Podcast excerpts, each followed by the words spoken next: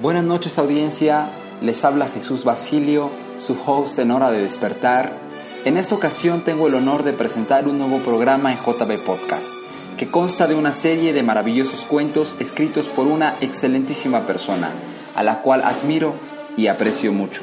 Tiene un talento increíble para la pintura y también, como podrán notar, tiene un talento y una imaginación envidiables para escribir. Yo los dejo con los cuentos de la señora Baladón. Disfrútenlos.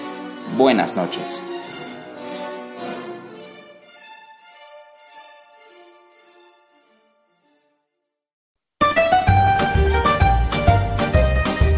¿Quién lo iba a decir?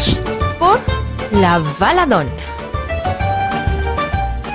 Tocaron a la puerta un par de veces. Al ver que nadie aguzaba el oído, la señora Baladón se levantó del placentero sillón y atendió el llamado.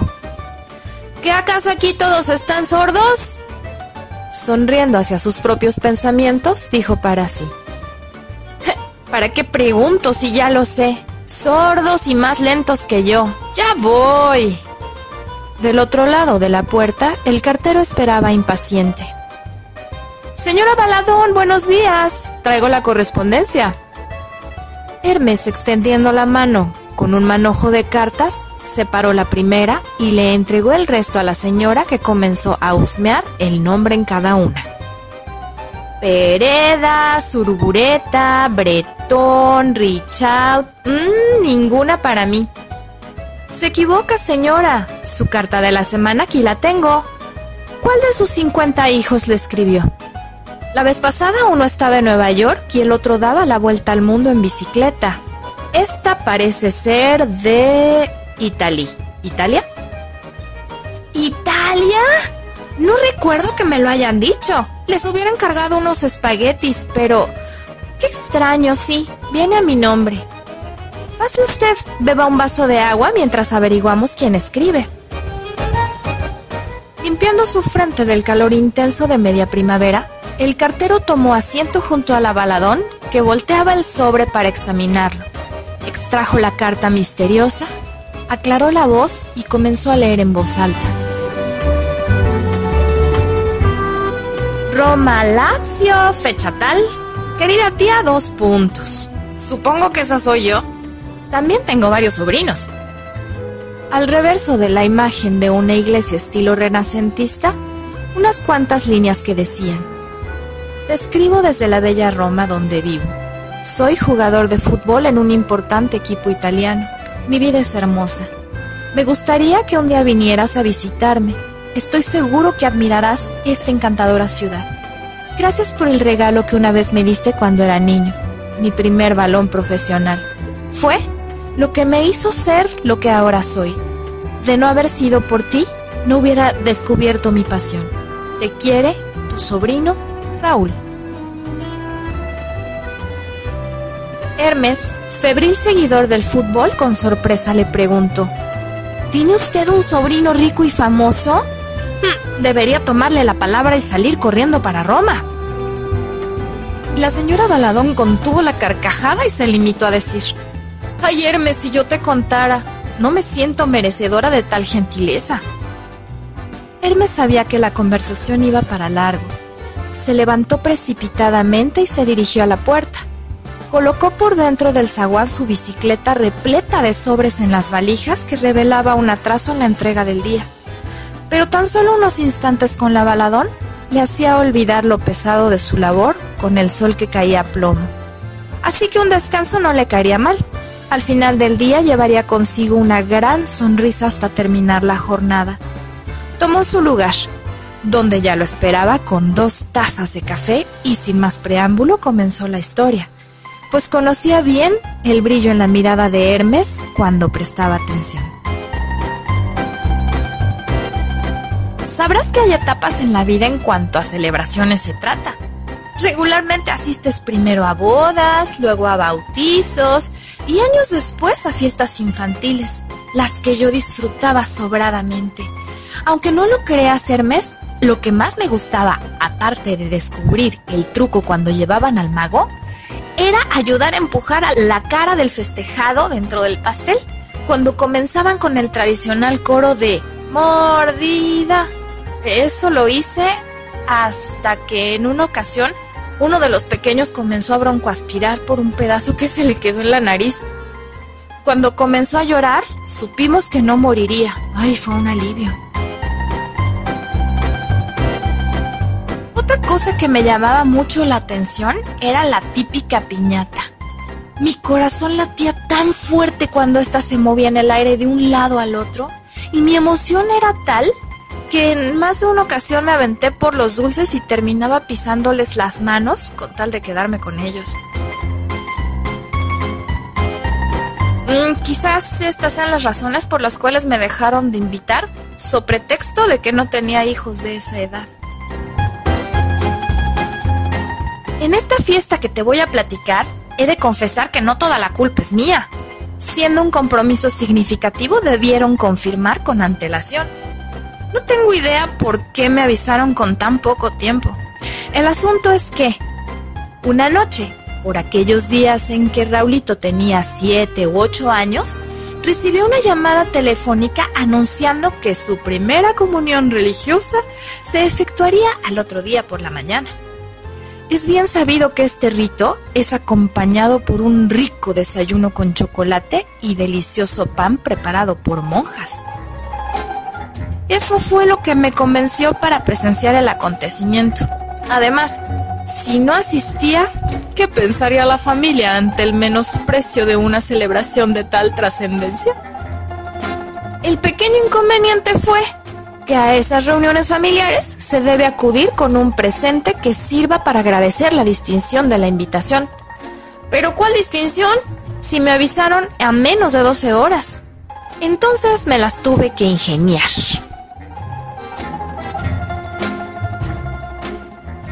Comencé a pensar qué podría obsequiarle. Busqué en el armario y encontré mis sombreros.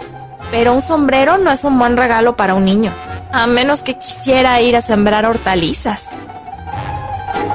Después de un buen rato de dar vueltas por la casa, sentí hambre. Abrí el refrigerador, que era el último lugar en donde me faltaba buscar, y ahí lo encontré.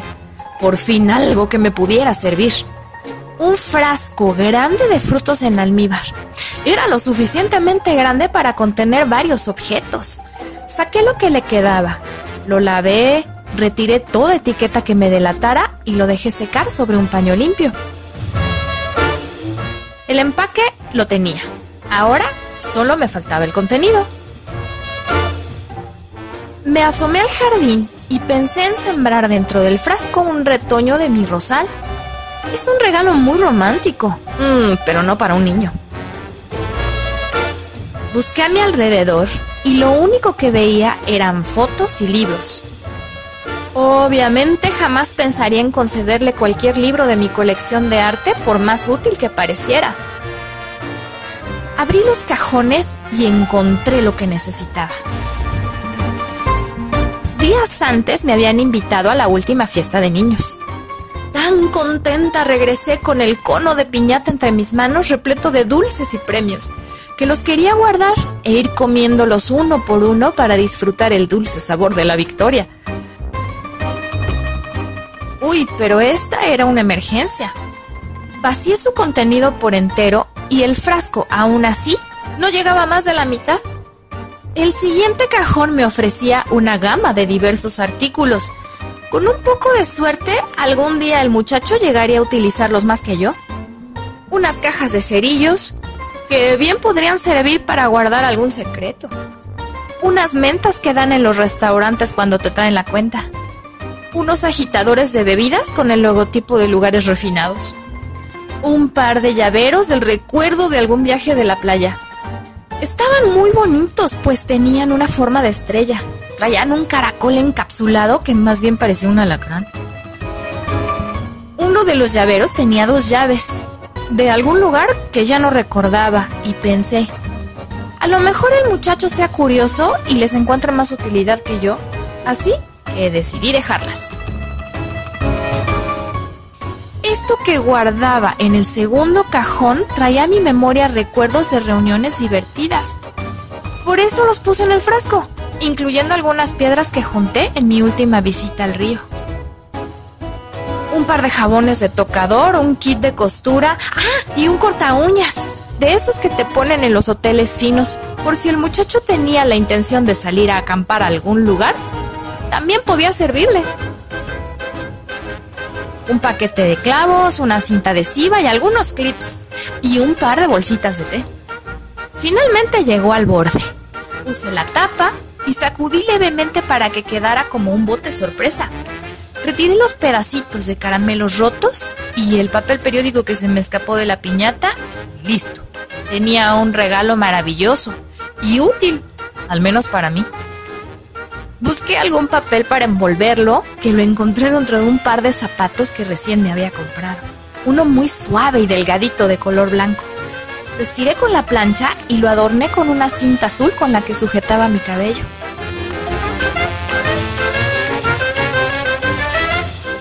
El evento transcurría con toda normalidad, hasta que al salir de la celebración religiosa sucedió algo que no tenía yo contemplado.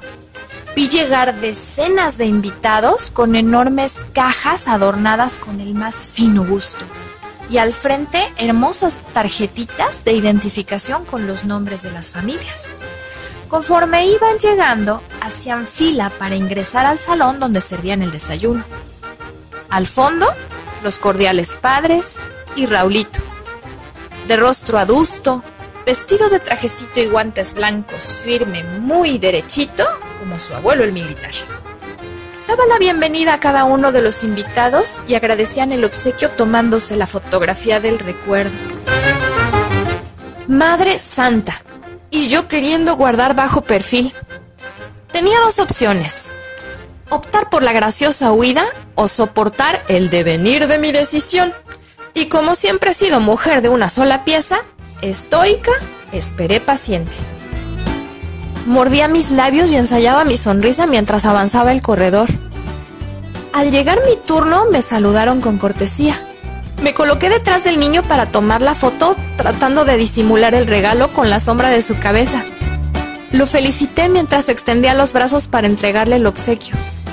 Me aseguré que lo tuviera bien sostenido, no fuera a ganarle el peso del frasco de vidrio, más las piedras y todo lo que contenía, evitando a toda costa que pudiera caer haciéndose añicos sobre el precioso piso de mármol. A la par que el niño daba las gracias, se pandeaba su espalda por lo pesado del paquete. Afortunadamente y de inmediato, cambió de manos al personal de servicio que lo colocó en la mesa de regalos confundiéndose entre los demás. había pasado la prueba. Mientras departía con el resto de los invitados, me percaté de los inquietantes movimientos de los niños que se acercaban insistentemente a esa mesa de regalos para que Raulito comenzara a abrirlos. Sin esperarlo, ese fue el instante más dichoso para mí y el momento que cambió el destino de Raúl. Llamaron a todos los niños a partir la piñata.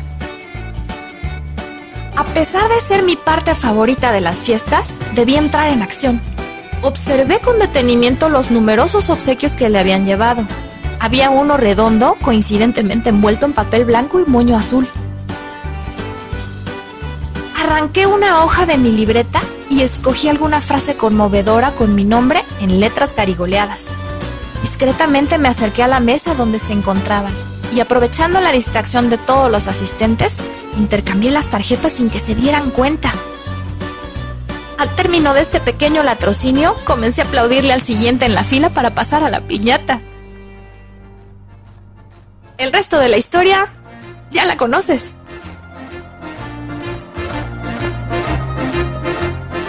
Hermes no pudo contener la risa hasta que escuchó a lo lejos las campanadas de la iglesia que llamaban al Angelus. Se levantó del sillón limpiando con su pañuelo las lágrimas que habían brotado de tanto reír y se despidió. Debo irme, señora, es tarde ya.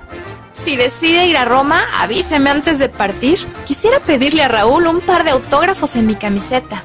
¿Quién lo iba a decir? La baladona acompañó a Hermes hasta la puerta y mientras cerraba repitió. Ay, ¿quién lo iba a decir? Nunca sabremos por qué la señora Suruburueta le regaló el corta uñas.